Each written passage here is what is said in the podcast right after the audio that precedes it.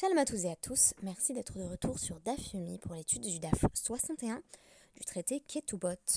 Le DAF continue à parler de maternité, par conséquent je vais m'en donner à cœur joie, puisque euh, c'est un sujet euh, que j'apprécie beaucoup et que j'ai plaisir à approfondir à l'aide des textes de notre tradition. Mais avant cela, petite incursion à travers le thème de l'oisiveté féminine. L'oisiveté, c'est bien connu, est mère de tous les vices, et c'est également l'opinion que euh, les Rahamim avaient exprimée à travers notre Mishnah précédente que je vous avais citée dans le podcast d'hier. Mais les sages sont-ils véritablement en accord sur ce qu'il est bon qu'une femme fasse pour éviter l'ennui? Rabban Shimon ben Gamliel Omer.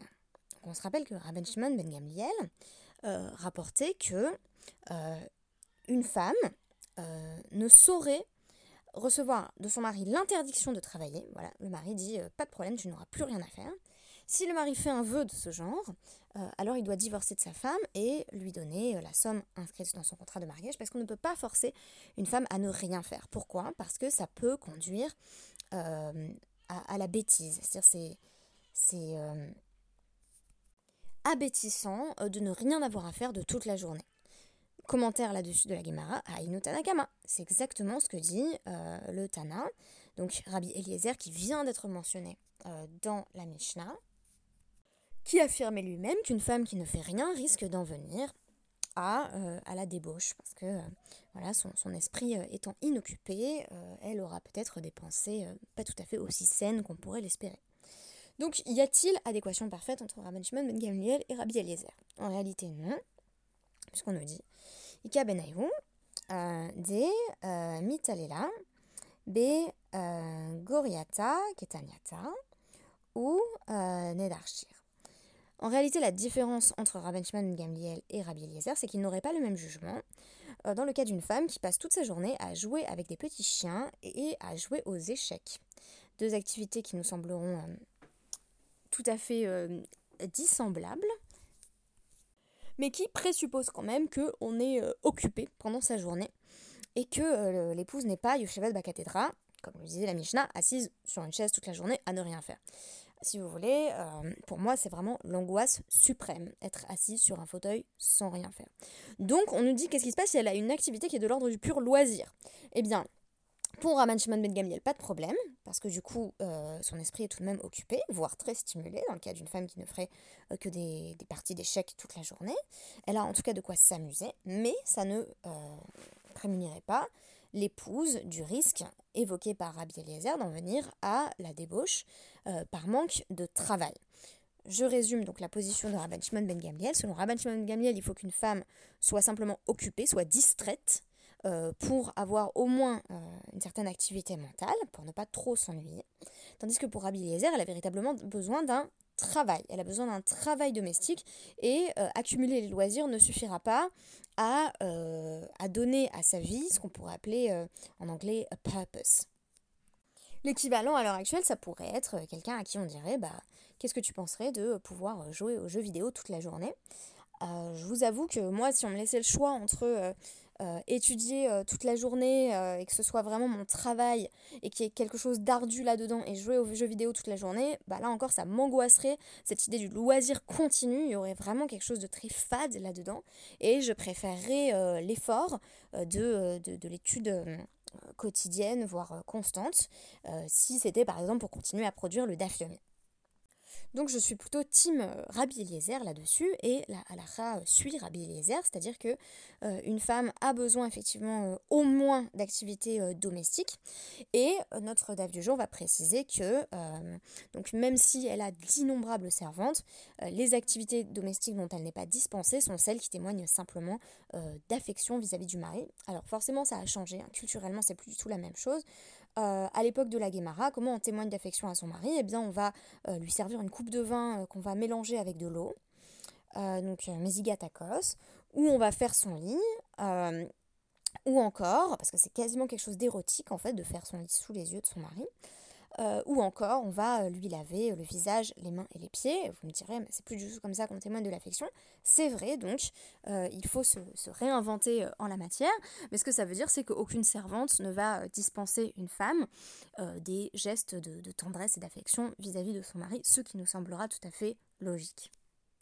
Alors, une dernière remarque sur cette partie euh, de la Guémara. Il est précisé euh, également dans notre DAF que il n'est pas nécessaire que la femme arrive d'emblée dans le mariage avec une servante qui dit oui, moi je vais faire telle partie euh, du travail domestique. Il suffit qu'elle ait assez de ressources, assez d'argent pour pouvoir déléguer ces tâches-là. Et donc, on a quand même l'impression d'être dans une logique assez classiste, c'est-à-dire que plus une femme est, est pauvre, plus elle va avoir de tâches domestiques à assumer elle-même. Et j'ai envie de dire, bah, c'est complètement toujours le cas. C'est-à-dire que euh, euh, plus on a des, ressources financières conséquentes, plus on peut se permettre de outsource euh, certaines des tâches domestiques, de ne pas avoir à faire systématiquement le ménage par exemple. beaucoup de ménages justement dans la classe moyenne emploient une personne pour, les aider. alors ça ne fait que réduire le temps alloué quotidiennement aux tâches domestiques, mais ça reste une aide précieuse. Et bien entendu, dans la classe aisée, on a parfois même des, cuisinières sur place donc euh, c'est une hiérarchie qui correspond en fait à celle que nous présentait la Mishnah, de femmes de plus en plus riches qui peuvent se permettre de travailler euh, de moins en moins. Alors l'absence de travail est-elle libératrice? On l'a vu à travers l'exemple euh, des chitotes de Rabban Shimon Ben Gamliel et de Rabbi Eliezer, c'est plus compliqué que ça. Donc il serait bon quand on libère son temps de le libérer pour faire des choses utiles et productives. Du moins, tel est mon avis. Alors maintenant, la référence du jour, donc le célèbre J'attends un enfant, le classique de Laurence Pernou, euh, pour se préparer à la maternité. Pourquoi j'ai pensé à ça? Parce qu'il est question euh, de euh, l'influence du lieu où une femme a eu un, rapport sexuel ou de ce qu'elle a consommé pendant la grossesse sur l'enfant. Donc ce sont des choses qui nous semblent totalement dépassées. Et on a l'impression qu'il y a quelque chose d'absurde dans donc cette liste de déclarations qui se situe à l'intersection entre le DAF 60 et le DAF 61. Je résume en quelques mots. Une femme qui a conçu euh, son enfant euh, donc en ayant un rapport sexuel dans, un moulin, euh, va avoir des enfants épileptiques, sans doute est-ce lié au, mouvement des ailes, qui est perçu comme étant voilà, saccadé répétitif. une femme qui couche avec son mari et qui conçoit un enfant sur le sol, directement à même le sol, aura des enfants au long cou. Euh, quelqu'un qui marche sur euh, une crotte d'âne, plutôt devrais-je dire du crottin, aura des enfants chauves. Euh, qui mange de la moutarde pendant la grossesse aura des enfants gloutons.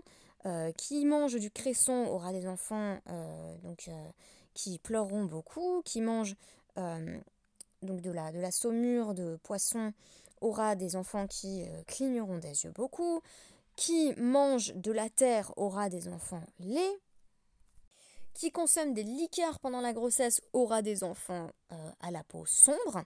Euh, est considéré comme un terme péjoratif dans la Gemara et c'est la peau claire qui est considérée comme correspondant au standard de beauté de l'époque du Talmud. Mais si une femme mange euh, de la viande et boit du vin pendant la grossesse, elle aura des enfants pariés en bonne santé.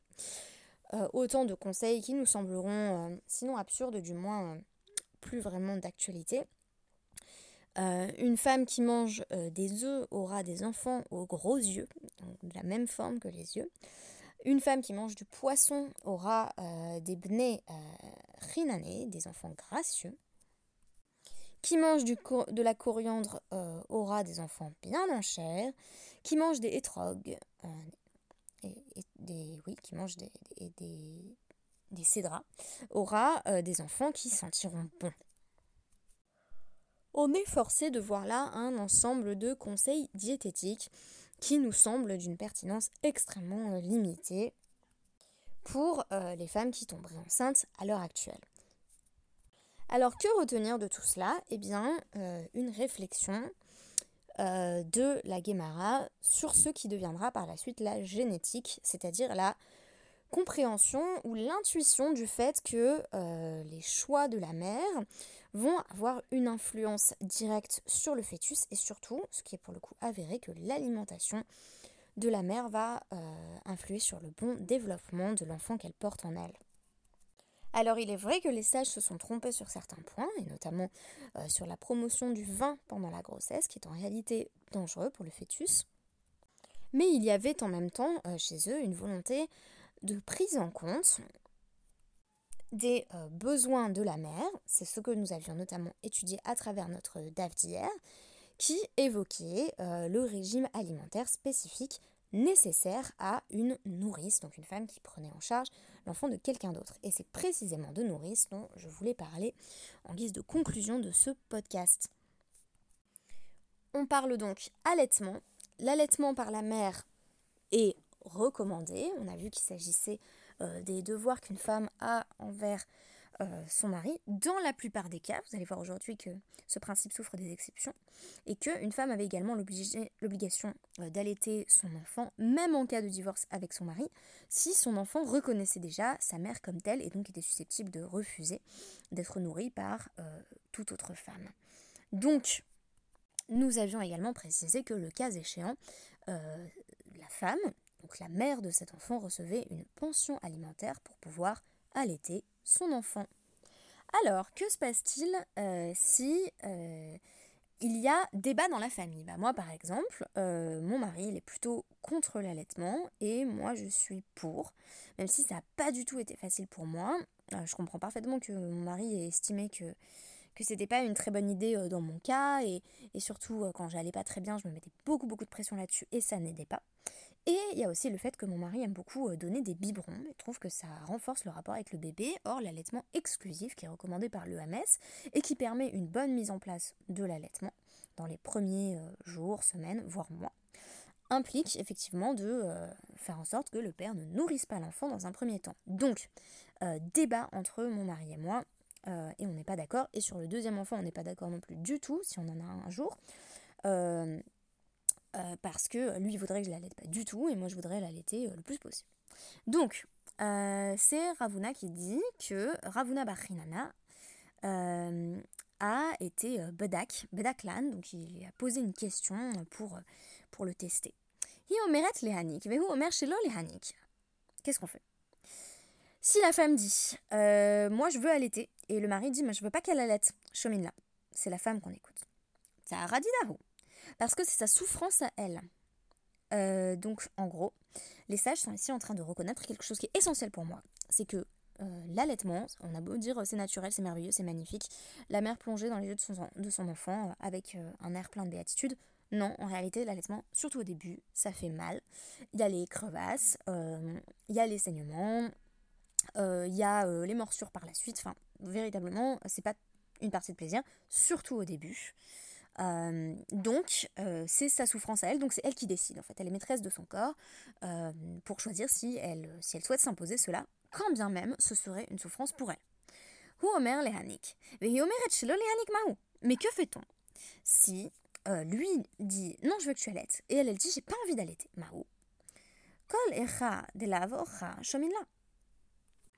Si on est dans une situation où ce n'est pas son habitude, on l'écoute à elle. C'est à elle de décider. Qu'est-ce que ça veut dire? Que euh, dans sa famille, à elle, euh, eh bien, euh, on, donne les enfants à des nourrices.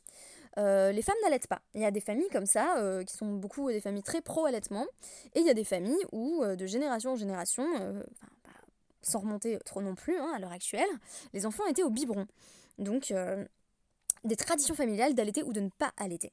En gros, on, laisse la femme décider. Mais qu'est-ce qui se passe si hi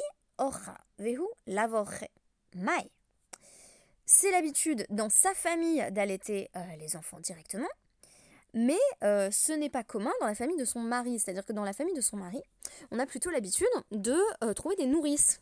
Et donc elle, ce qu'elle demande en fait, c'est d'adopter en quelque sorte le minag, l'habitude de la famille de son mari.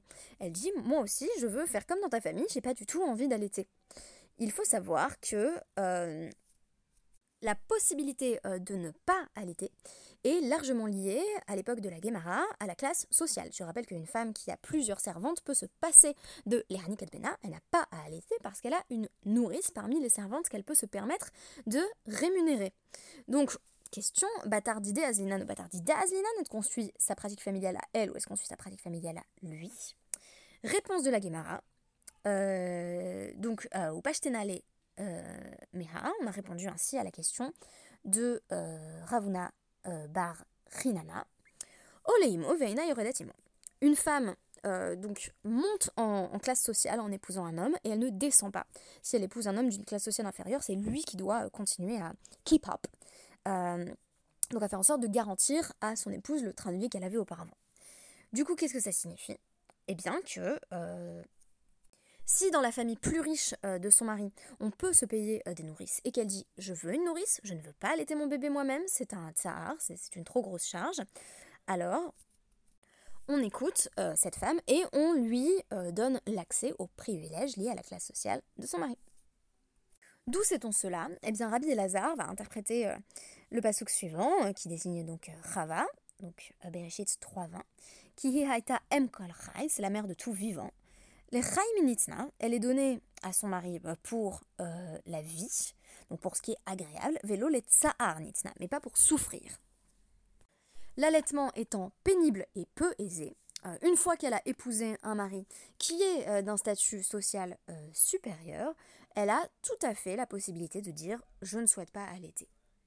Donc, les sages reconnaissent que l'allaitement d'un enfant est absolument essentiel. Et rappelez-vous qu'on est à une époque où l'option biberon n'existe pas. Donc, c'est soit allaitement par la mère, soit allaitement par une autre femme. Et en même temps, euh, les rachamim vont tout à fait envisager qu'une femme puisse vouloir ne pas allaiter, ou au contraire qu'elle veuille allaiter à tout prix, quand bien même son mari, lui, ne le souhaite pas. Et systématiquement, c'est la femme qui va décider. Ça nous semble totalement évident. Mais euh, il y a encore des femmes qui, euh, à l'heure actuelle, sont victimes de pressions diverses de leur environnement, d'allaiter pas trop longtemps, euh, euh, d'allaiter alors qu'elles n'ont pas du tout, du tout envie d'allaiter. Euh, J'ai fait un post à ce sujet sur Instagram, donc si vous me suivez, euh, euh, vous l'aurez peut-être déjà consulté, sinon c'est sur Froom Maman sur Instagram. J'ai parlé du fait que euh, il serait bon de euh, rendre aux femmes leur pleine liberté de choix en la matière. Une femme qui veut pas allaiter ne devrait pas avoir à allaiter du tout. Une femme qui veut allaiter euh, devrait être plus soutenue avec euh, idéalement la logique de, pension alimentaire qui est proposée par la Guémara. Euh, moi, c'est vrai, j'imagine que si on m'avait donné. Bah, en fait, j'ai eu cette, possibilité. J'ai eu des amis qui m'ont offert un certain nombre de repas en revenant de la maternité. Et c'est vrai que quand t'allaites, t'as autre chose à faire que, de, de te lever et d'aller préparer. le repas, donc ça, ça aide beaucoup. Et je donne simplement cela à titre d'exemple, puisque je n'ai jamais allaité exclusivement. Donc, si vous devez ne retenir qu'une chose euh, de ce podcast, c'est que en matière d'allaitement, ce sont les femmes qui choisissent. Merci beaucoup et à demain.